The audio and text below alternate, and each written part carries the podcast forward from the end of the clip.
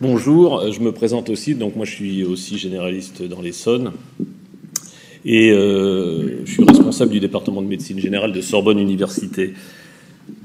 J'ai euh, fait quelques ateliers d'initiation à la spirométrie en médecine générale et on pourra, suite à la question qui vient d'être posée, on pourra euh, échanger tout à l'heure. Et j'ai délibérément choisi de ne pas vous faire une présentation académique, mais vraiment de partir de, de la vraie vie euh, pour qu'on puisse échanger, euh, généraliste, pneumo, euh, suffisamment longtemps, parce que je, je crois que c'est clairement le, le, plus important. Alors, j'ai listé et dans euh, mon cabinet et euh, auprès de, de 3-4 collègues, je leur ai dit, tiens, décris-moi en trois mots qui est ton dernier patient BPCO Alors, je vais vous le faire rapide, mais vous voyez que euh, sont des, gens qui euh, sont à 50 paquets années, 40 paquets années, 30, 35, euh, dont le diagnostic a été tardif, puisque euh, pour ceux dont j'ai les résultats, ça a été diagnostiqué euh, en stade 2,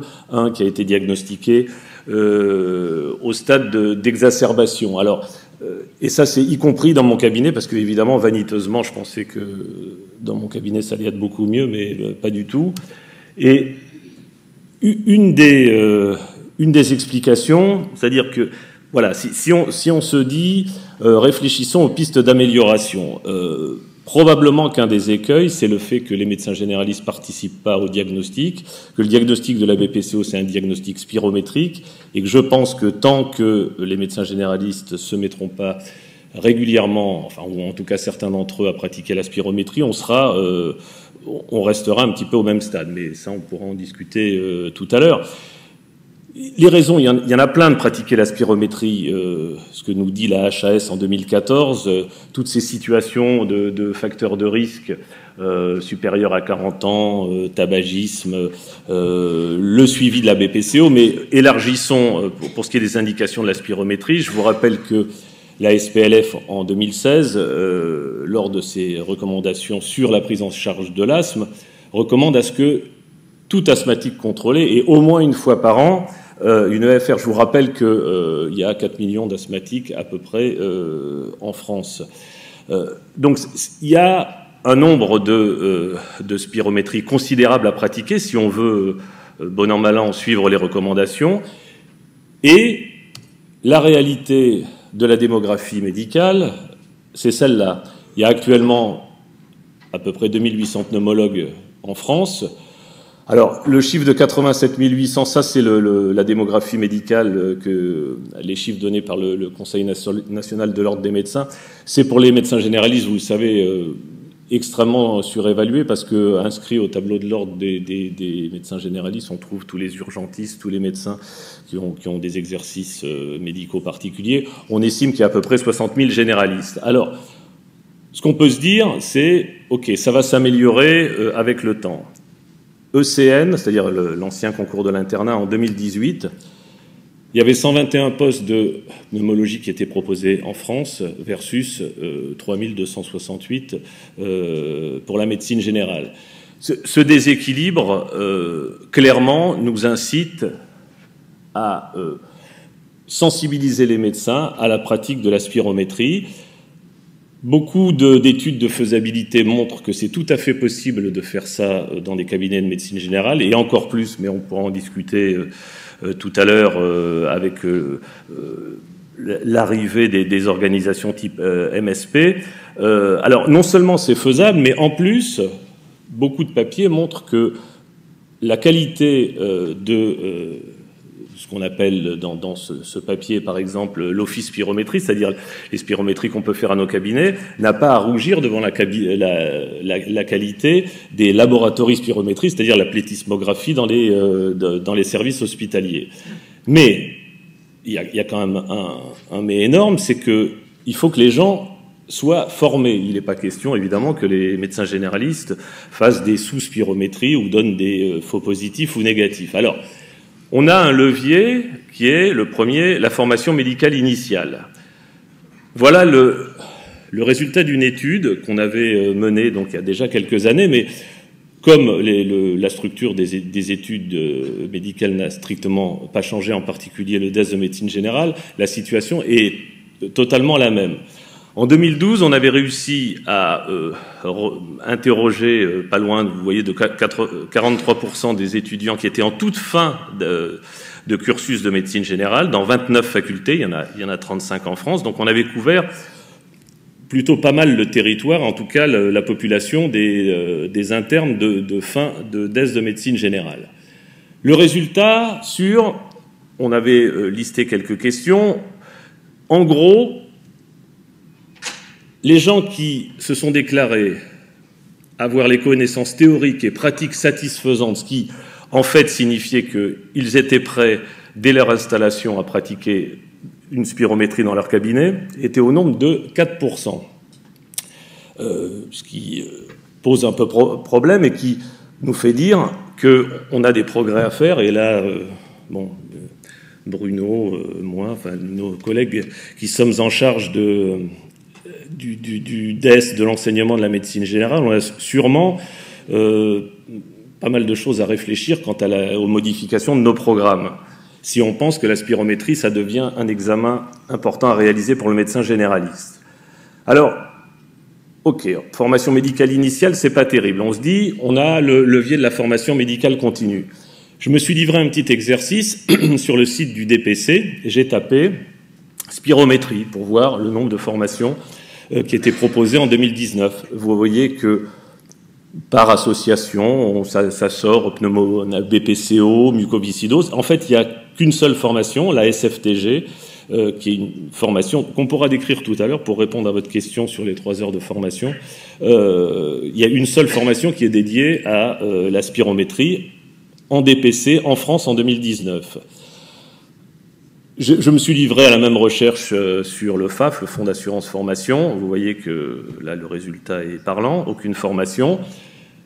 Il y a quelques formations qui sont dispensées euh, de manière un peu anecdotique euh, parce que la société de pneumo de langue française a mis au point une, formation qui s'appelle Spiroform et qui est dispensée dans les régions, mais j'ai interrogé le, Thierry Pérez qui en est responsable, qui me disait que c'était extrêmement euh, anecdotique.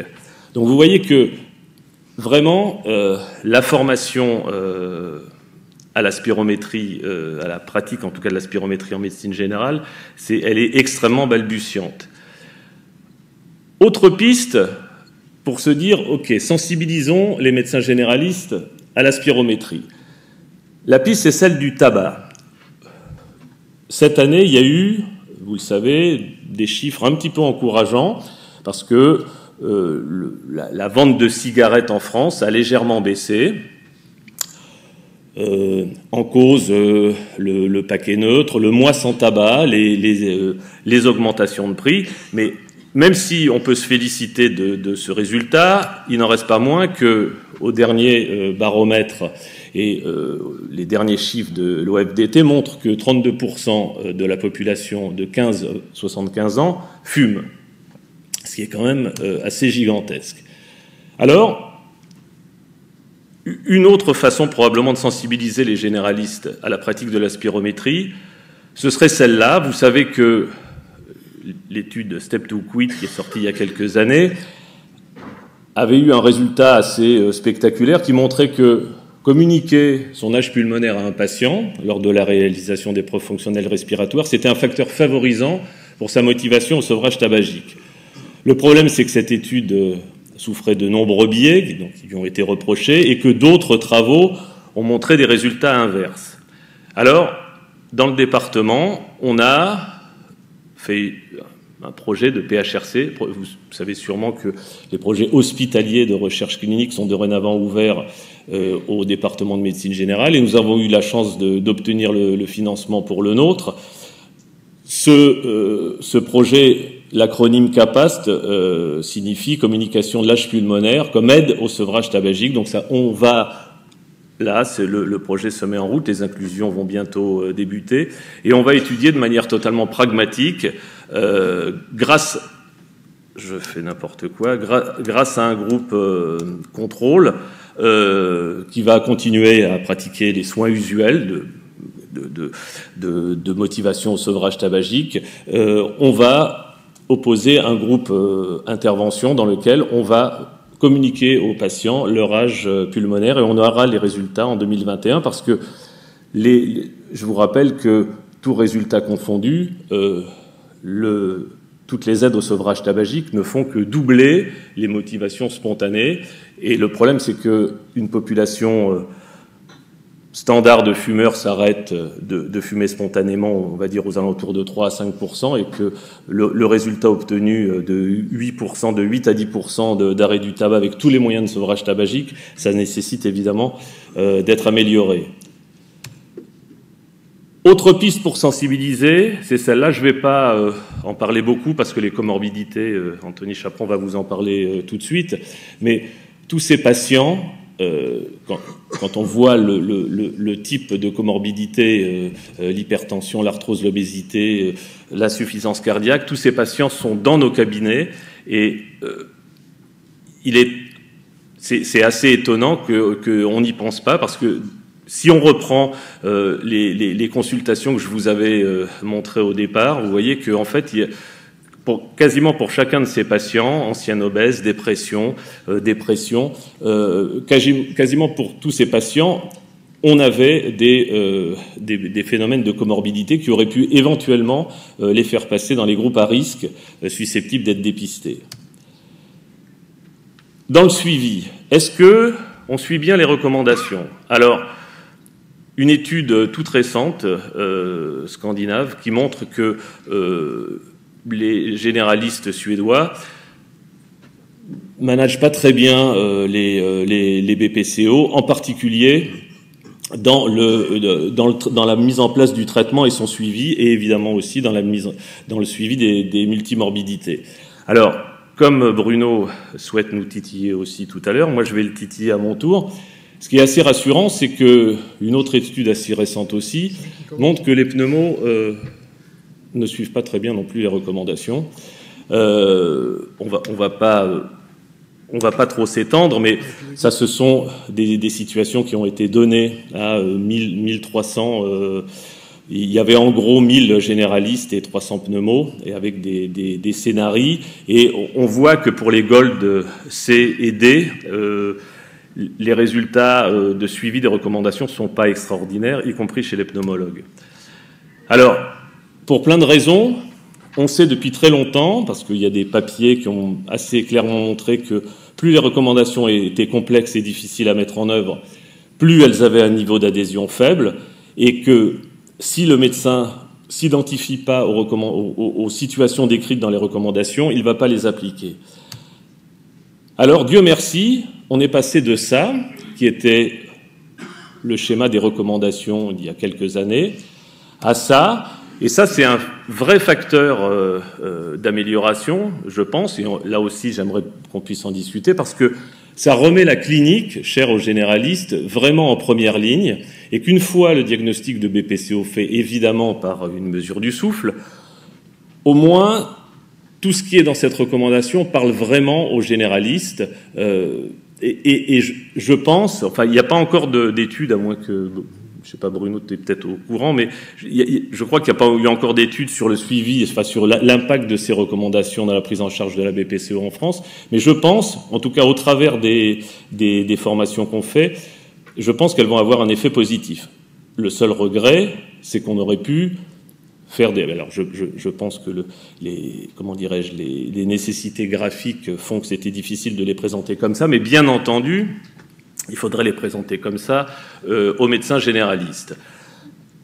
Alors, vous voyez là aussi que euh, dans ces recommandations, il y a la réhabilitation respiratoire, qui est quand même, parmi tous les traitements de la BPCO, celui qui a le plus haut niveau de preuve. Et je me suis dit, tiens, est-ce que ça aussi, c'est un frein. Euh, comment se fait-il qu'on n'envoie pas assez souvent nos patients en réhabilitation respiratoire? Je suis allé sur le groupe de travail de la SPLF et j'ai tapé en Ile-de-France et dans l'Essonne, et il y a un centre de réhabilitation respiratoire. L'Essonne, c'est un des départements les plus peuplés de, de France, il y a 1,3 million d'habitants.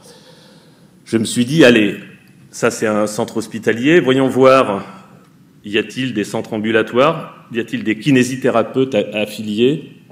Il n'y en a aucun. donc là, dans le cadre de l'organisation du système de soins, on voit assez bien qu'on a d'énormes progrès à faire, et ça aussi, je pense qu'on pourra en discuter. On sait que dans la réhabilitation respiratoire, ce qui a quasiment le plus haut niveau de preuve, c'est le réentraînement à l'effort. Et je vous rappelle qu'en 2016, il y avait une loi de, modernisation de notre système de santé qui proposait euh, de prescrire de l'activité physique pour les patients qui sont en infection de longue durée. Donc les, patients BPCO étaient éligibles à cela. On pourra discuter de ce qui se passe dans vos départements. Dans l'Essonne, c'est totalement balbutiant. Euh, L'ARS euh, a, a, donné le dossier à gérer à, à la jeunesse et sport, qu'il a elle-même donné au pôle départemental de médecine du sport. Ça en est là pour l'instant et c'est pas encore arrivé à nos patients. Voilà ce que je voulais euh, vous dire, c'était les réflexions sur euh, dépistage et suivi, avec, vous voyez, des perspectives qui a vraiment, à mon sens, beaucoup à faire et encore à réfléchir, euh, non seulement sur le système de soins, mais aussi sur la formation médicale initiale et continue. Et aussi, quand on réfléchit sur l'interprofessionnalité, on sait bien que euh, parmi les acteurs de premier recours, on oublie euh, régulièrement les pharmaciens qui délivrent régulièrement les, euh, des, des, médicaments bronchodilatateurs et qui pourraient intervenir dans le suivi, dans le repérage des patients BPCO. les kinés, les infirmières exactement de la même façon. Euh, quid des infirmières de, pratique avancée Quelles vont être leurs prérogatives en termes de euh, pathologie respiratoire euh, chronique je, je, ne sais pas. Et quid aussi de leur investissement dans l'éducation thérapeutique? Voilà. Merci de votre attention.